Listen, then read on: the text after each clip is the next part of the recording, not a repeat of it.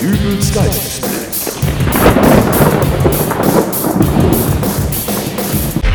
Hallo, grüß Gott, moin moin, wie auch immer und herzlich willkommen zur 298. Ausgabe von Dübels Geistesblitz. Heute mit einem Interview und zwar bin ich heute zu Gast bei der 74-jährigen Grete Brönke, von der ich gern erfahren möchte, wie das Leben eines älteren Menschen in Deutschland heute abläuft. Kommen da die Kinder jeden Tag zu Besuch oder ist die einzige Person, die da einmal am Tag den Klingelknopf an der Tür betätigt, ein dreister Trickbetrüger, der alte, hilflose Menschen ausnehmen möchte? Antworten auf diese Fragen erhoffe ich mir von Grete Brönke. Frau Brönke, guten Tag. Guten Tag. Frau Brönke, Sie wohnen hier in einer 80 Quadratmeter großen Wohnung. Ja, das ist richtig. Sie sind verwitwet. Auch das ist richtig, ja. Ruhig, Hasso. Oh, und ich höre, Sie haben einen Hund. Ja, aber den habe ich ins Nebenzimmer gesperrt, damit er hier nicht stört. Und ich weiß ja nicht, wie Sie das so sind. Viele haben ja auch Angst vor Hunden. Nein, also wegen mir müssen Sie den Hund nicht einsperren. Im Gegenteil, äh, das lässt das Interview vielleicht sogar etwas äh, lebendiger wirken. Nun gut. Hasso, komm. Äh, sagten Sie nicht, Sie hätten ihn im Nebenzimmer eingesperrt? Ach, was heißt eingesperrt? Ich habe halt die Tür zugezogen. Ach, Ihr Hund kann Türklinken runterdrücken. Äh, meine Eltern, die hatten ja mal einen Hund, der konnte Leberwurstschnittchen. Ah, Ruhig, Hasso. was soll das denn? oh. Na, jetzt haben Sie ja doch Angst. Was? N- Nein, ich habe keine Angst. Ich habe. Fra- Frau Brönke, da steht ein junger Mann in Ihrem Wohnzimmer und bellt. Nein, er wufft nur.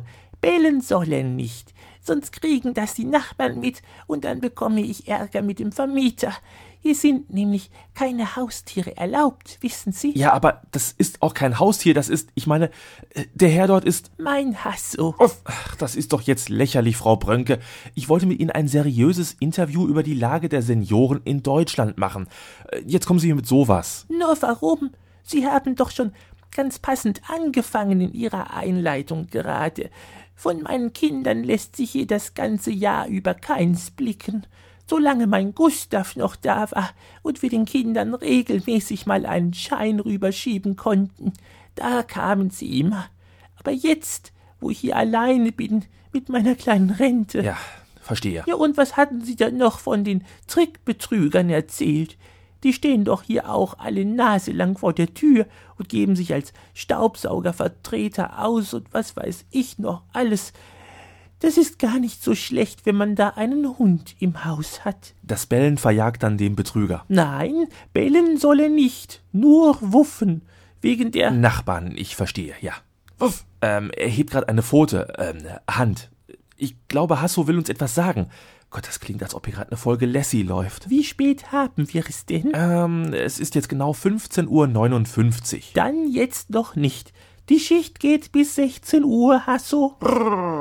Ja, da kannst du ruhig knurren. Die Schicht? Ja, der Hasso ist ja nur zur Teilzeit hier mein Hund.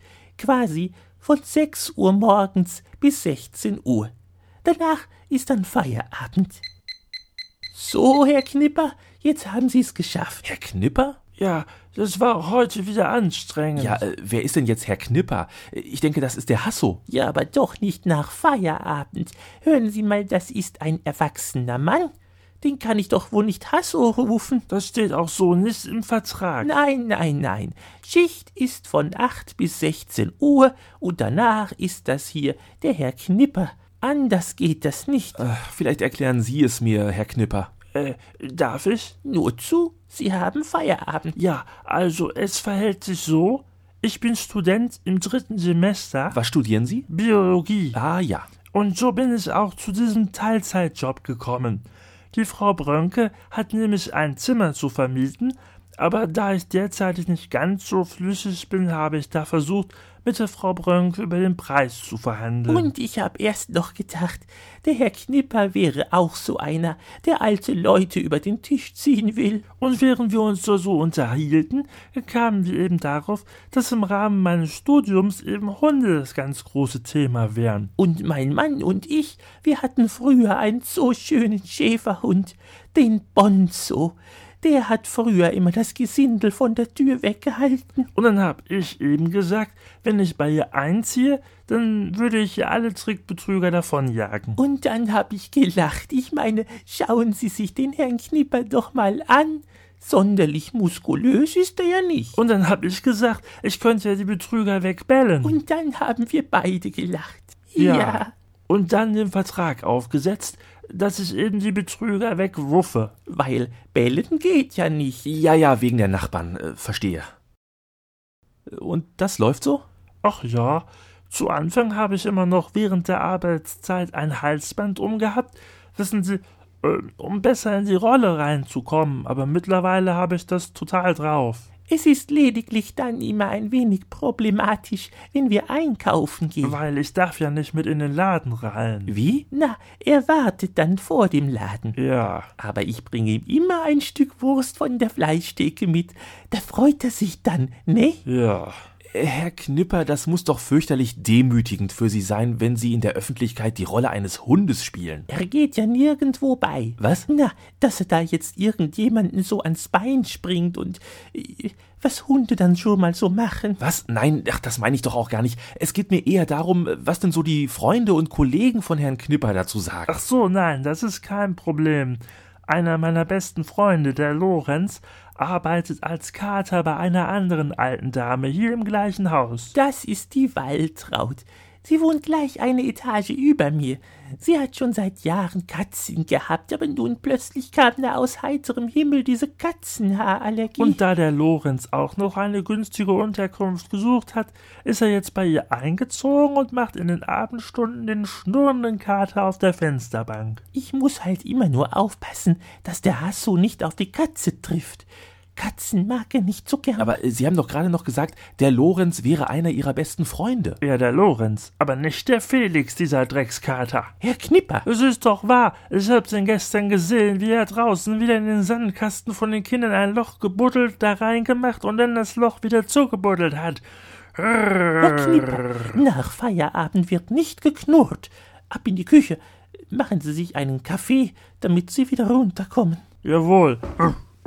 Tja, ich glaube, ich werde dann jetzt auch mal so langsam gehen. Das Interview ist zwar irgendwie anders verlaufen als geplant, aber Ich hoffe, es war für Ihre Hörer trotzdem interessant. das wird sich zeigen. Ähm, ach, bevor ich gehe, äh, dürfte ich vielleicht noch mal kurz auf Ihre Toilette? Natürlich. Äh, Gleich hier raus aus dem Wohnzimmer und dann die erste Tür rechts. Danke sehr.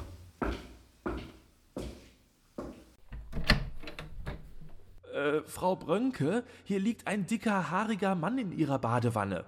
Blub, Ach, stören Sie sich da nicht weiter dran. Das ist nur der Herr Giese. Blub. Der arbeitet hier als Goldfisch und ich bin noch nicht dazu gekommen, ein Aquarium für ihn zu kaufen. ich kann nicht, wenn er mir dabei zuguckt. Blub, blub, blöder Fisch.